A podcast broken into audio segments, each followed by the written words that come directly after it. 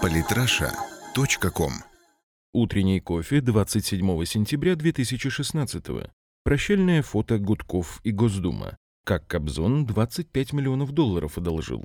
Зергулю. Сегодня в выпуске США, спасающие бородатых детей из ИГ, запрещенная в России террористическая организация, прощальное фото Дмитрий Гудков и Госдума, как Кобзон 25 миллионов долларов одолжил, Поклонская в Москве и другие новости. Историческое фото. 26 сентября 2016 года. Москва. Георгиевский переулок. Дмитрий Гудков забирает вещи из своего кабинета в Государственной Думе. Хорошая команда. Судя по всему, Кац на карман положил столько денег из взносов сторонников и американских шефов. Напоминаю, он на год уехал учиться за границу в Шотландию, что Гудков мог собирать вещи, не дожидаясь конца выборной кампании. Хороший мальчик Максим, талантливый. А помните, как он на Немцове поднимал деньги? Любо дорого смотреть.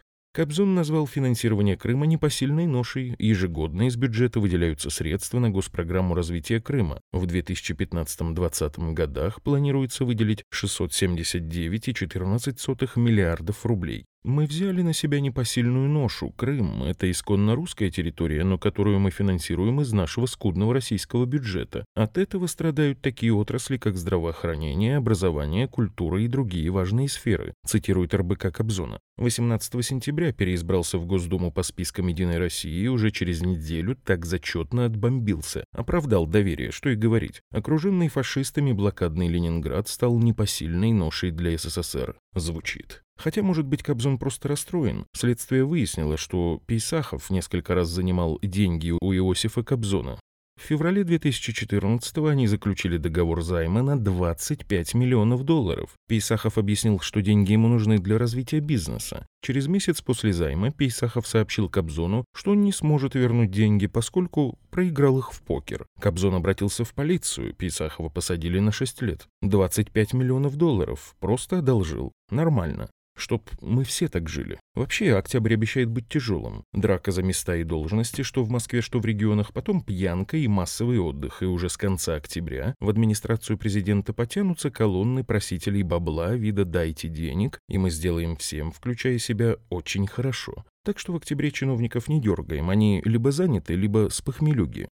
Между тем в Госдуме наступают суровые времена. Спикером теперь будет Вячеслав Володин, а за доходами депутатов начнет наблюдение Наталья Поклонская. Ледяные и беспристрастные руки возьмут депутатов за теплое и нежное буквально вот-вот. Вряд ли теперь можно будет прогуливать заседания годами, а на голосовании по законопроектам бегать по рядам с пачками чужих карточек. Посмотрим, удастся ли им навести порядок, вернее, даже не так, как быстро они его наведут.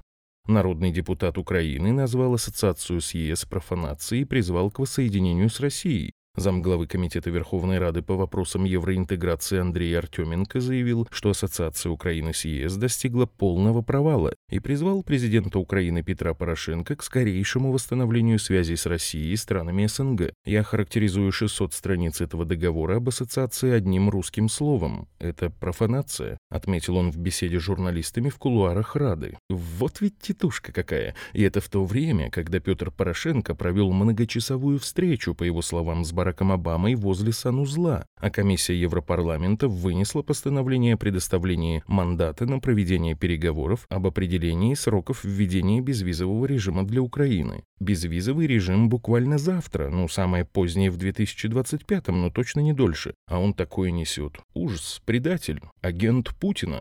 Трамп и Клинтон начали дебаты с рукопожатия и сдержанных улыбок. Оба политика появились на сцене одновременно с разных сторон. Клинтон одета в красный длинный костюм со стильным розовым мочеприемником. Трамп в строгий костюм и голубой галстук. В лучших демократических традициях на канале CNN был проведен опрос среди сторонников Клинтон, и в этом опросе неожиданно победила Клинтон. Реально же разрыв между Клинтон и Трампом минимален, 2-4%, причем я за Трампа. Дело даже не в его высказываниях в адрес России, просто у меня до сих пор стоит перед глазами Хиллари Клинтон, радостно смеющаяся над тысячами и тысячами смертей в кадрах фильма Андрея Медведева «11 сентября». В США есть сторонники умеренной политики, есть ястребы, а есть больные шизофреники типа Маккейна и Клинтон. ВАДА обнародовала русскоязычную версию доклада Макларена, а мы закончили английские переводы для демотиваторов на тему ВАДА и уже скоро начнем радовать наших зарубежных друзей веселым и искрометным юмором на данную тему. Дамаск заявил о наличии доказательств сотрудничества США с ИГ, запрещенной на территории России террористической организации. США и Европа в истерике пытаются спасти своих игиловских ставленников под Алеппо. Уже испробовали и удар авиации по сирийским войскам, больше 60 убитых и более 100 раненых, и бились в припадках в ООН, а прикормленные политиканы требуют двухнедельного перемирия и прекращения огня, дабы выстроить укрепления, подвести резервы и вооружение. Ну какие еще доказательства нужны? Не удивлюсь, если под найдут их военных советников, помогающих ЭГ.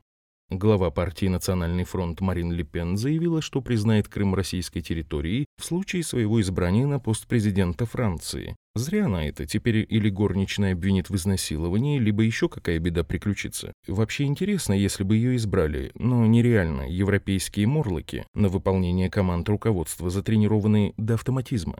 Этот пункт появился непосредственно в процессе работы над рубрикой. Многие слышали про нашумевшую историю в поселке Бобровский Свердловской области, где четверо подростков насиловали десятилетнего мальчишку. История вывернулась наизнанку. Теперь разоблачившему насильников парню вместо закономерной благодарности грозит уголовное дело, сыплются угрозы от родственников насильников. А СМИ несут несусветную чушь. В ситуации разобрался досконально, все изложено здесь.